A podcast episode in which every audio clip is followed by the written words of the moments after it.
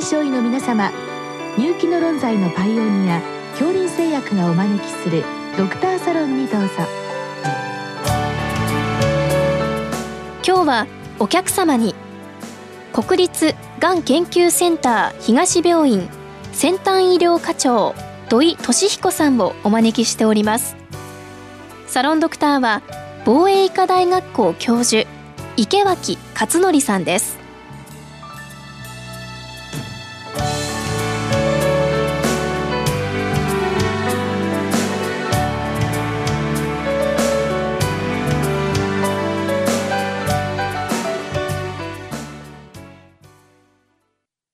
土井先生こんばんは。こんばんは。今日はあのウェブを介して先生にお話を伺う内容なんですけれども、はい、あの2020年の9月ですから、まあ、去年の9月に光免疫療法というのが承認されたということで、はい、私あの正直言いましてこの光免疫療法、えー、知りませんでした。あの画期的なしかもあの日本の研究者が開発をしたということらしいんですけれどもまず先生この光免疫療法っていうのはどういう治療なのかそこから教えてください。わかりました。あの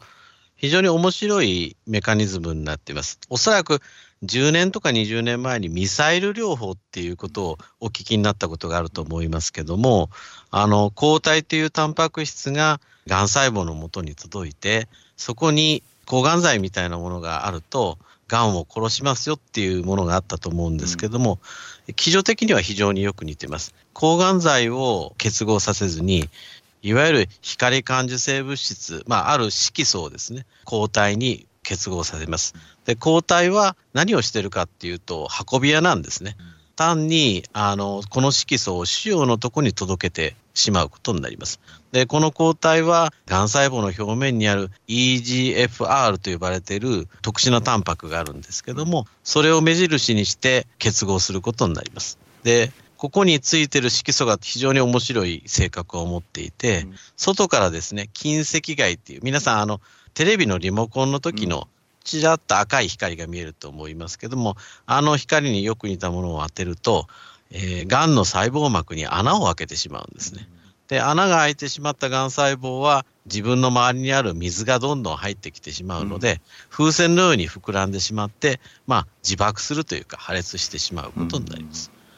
そういうメカニズムで殺されているもので、いわゆる最近ですね、武装化抗体、アームドアンタイボディっていうんですけども、その中の一つになってきます。でこのアームドアンタイボディに関して言うと、その他非常に抗がん剤と結びついている ADC っていうお薬もあるんですけども、それも結構画期的な薬が出てますので、まあ、非常に注目されたお薬の一つだというふうに私たちは考えています。うんあの私もちょっと勉強した範囲ではこの治療を、まあ、あのここまで持ってこられたのが NIH の小林久隆先生だということで、はい、あの小林先生は実は学生の頃から研究に入られて何かやっぱり、えーと、もう若い頃から構想としたらがん細胞にくっつく抗体に何か薬とか、ね。えー、放射性同位元素をくっつけてなんか治療に結びつかないかという構想はお持ちだったけれどもなかなかそのがん細胞だけ、えー、特異的に攻撃するのは難しいというところあたりから、まあ、いろんなこう紆余曲折があって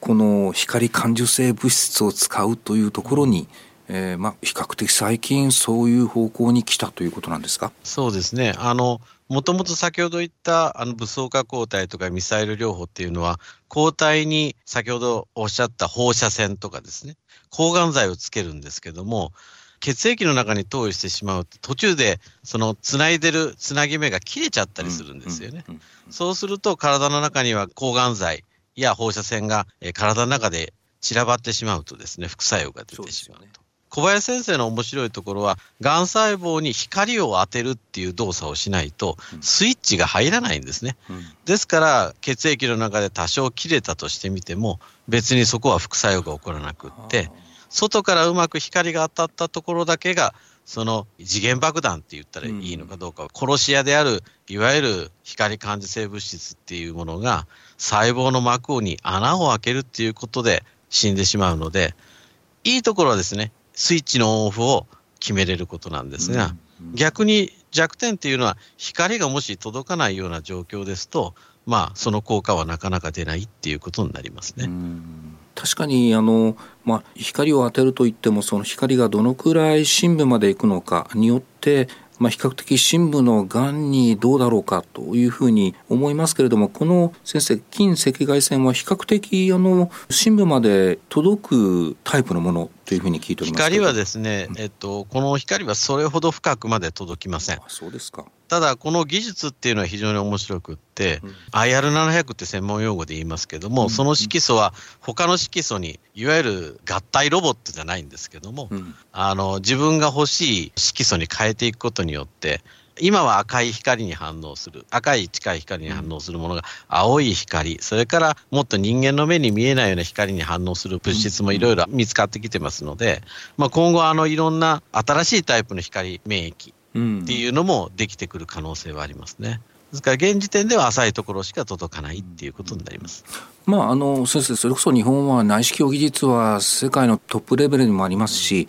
まあ、必ずしも太表面から光を当てなくても内視鏡で体の深部でもっていてそこでというアプローチもあるんでしょう、ね、そうですね。あのもともと私内視鏡医でしたので、はあ、あの内視鏡医からこういった抗がん剤の開発に関わってたので小林先生の技術見た時に、人間ってものを見るっていうのは光を見てることになるので。要するに光が当たったところが見えてるんですよね。うん、ですから内視鏡は何をしてるかっていうと光を当ててその反射のものを私たちは画像として見てることになるので、うん、おそらく内視鏡の技術と非常に相性はいいだろうっていうふうに思いました。で、ね、まあ、できればですね、あのこの後での話にもなるんですけど、比較的今後は早期の胃がんなんかにもこれを用いれば、内視鏡で観察すれば結局がんを殺せる可能性もありますので、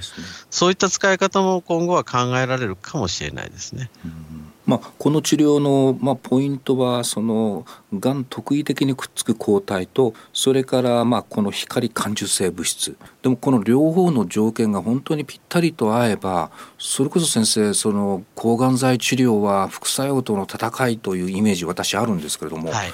この治療なんか副作用見当たらない気がするんですけどどうなんでしょう？ただですね非常にあのよく聞く治療法なので、ええ、あの、がん細胞が塊であると、そこが溶けてしまうことになってしまうと、血管とかも巻き込んでしまうと、出血のリスクっていうのがやっぱりありますし、それからやっぱり腫瘍として大きくなくなってしまいますので、まあ、痛みとか感染とか、それから先ほど言った光感染物質、どうしても日光に当たったりするとですね、皮膚炎を起こしたりすることがありますので、まあ、その間だけ暗い部屋にいて少しいていただくとかっていうようなことは、副作用としては若干あるかもしれません。うんまあ、いずれにしても非常に画期的な治療で、まあ、小林先生あの NIH におられたので、まあ、あの米国の、まあ、そういった研究の方が先行しているとはいえいよいよこう去年日本で頭頸部がんに対して、まあ、あの承認されたということで、はい、その2年ほど前から先生方はフェーズ1の治験をやっておられるわけですよね。基本的にはフェーズ1ですから安全性ということですけれどもやはりもう安全性に関してはだいぶ良好な結果が得られたんでしょうか？はい、あのすでに海外の先生方が、まあ、日本人じゃないですけども、外人の方々で、えっと、何十人もの患者さんに投与してますので、うん、おそらく安全性の問題はないだろうと、うん、ただ、これ、外科医の先生たちも入りながらの技術になってきますので、うん、そこの部分がまだ初めてやるっていう技術的な安定さっていうところで、安全性を見ていくっていうことがメインになっていました。で実際にあの当院の外科の林先生たちが中心になってやられたんですけども、最初は緊張されてましたけど、うん、徐々にあの非常に上手にコントロールできるっていうことが分かってきましたので、安全性は極めて良好だと思います。そうですかそしていよいよこの承認されてこの頭頸部がんに対してなんですけれどもこれはあの一斉に全国的にやるんでしょうか？それともある程度こう施設を限定してやっていくような形になるんでしょうか？えっと、やはりこれ新しい治療であるっていうことと、日本人に対しての有効性っていうのか、経験数も非常に少ないっていうこともあります。うん、で、また、あの、先ほど申し上げたように、技術の世界、治療技術ですね、光を上手に当てるっていう技術の世界になってくるので、現時点ではあの施設数を絞って、まあ、そこでトレーニングを積んだ先生たちが日本に広げていくっていう形になります。この辺はやっぱり外科医の先生たち、あの手術でもきちっとトレーニングされてから広げていくっていうことをされてるので、もう少し時間はかかるかもしれないですけど、高い技術水準で日本では広がるんじゃないかなと思います。うん、まあ、本当に画期的な治療であるがゆえに、えー、まあ着実に慎重にこう進めていくということを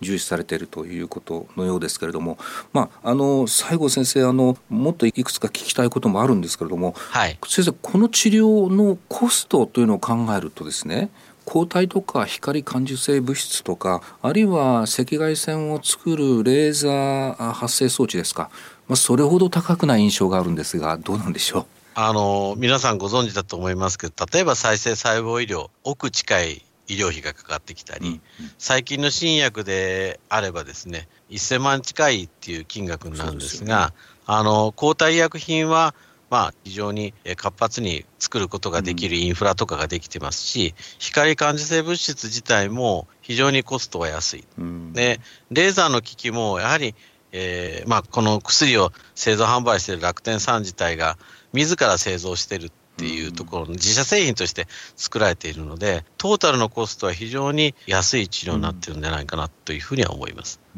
あとはこの光を当ててがん細胞をこうまあ、破壊するというのも比較的数分ぐらいのその単位でできるということで治療そのものも先生入院ではなくて日帰りというのも可能なんですが。あの小さい病変で、いわゆる血管を巻き込んでないようなリスクの時は大丈夫だと思いますけども、あの現時点でもし大きな病変、特にこの対象となる患者さんは、うん。通常の治療で抵抗性になった患者さん、効かなくなった患者さんが今、現時点では対象になってますので、まあ、医師の判断で入院が必要性っていうのを考えた上で行うことになると思います。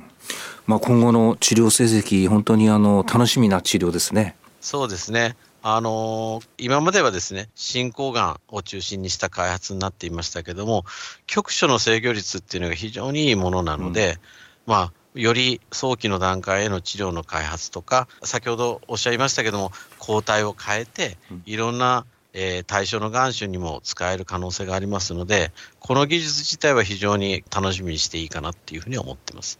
ありがとうございました。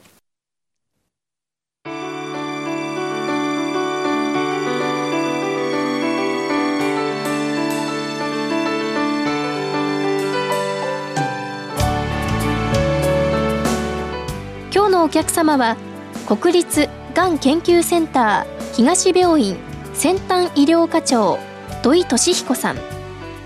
サロンドクターは防衛医科大学校教授池脇勝則さんでした。それではこれで恐林製薬がお招きしましたドクターサロンを終わります。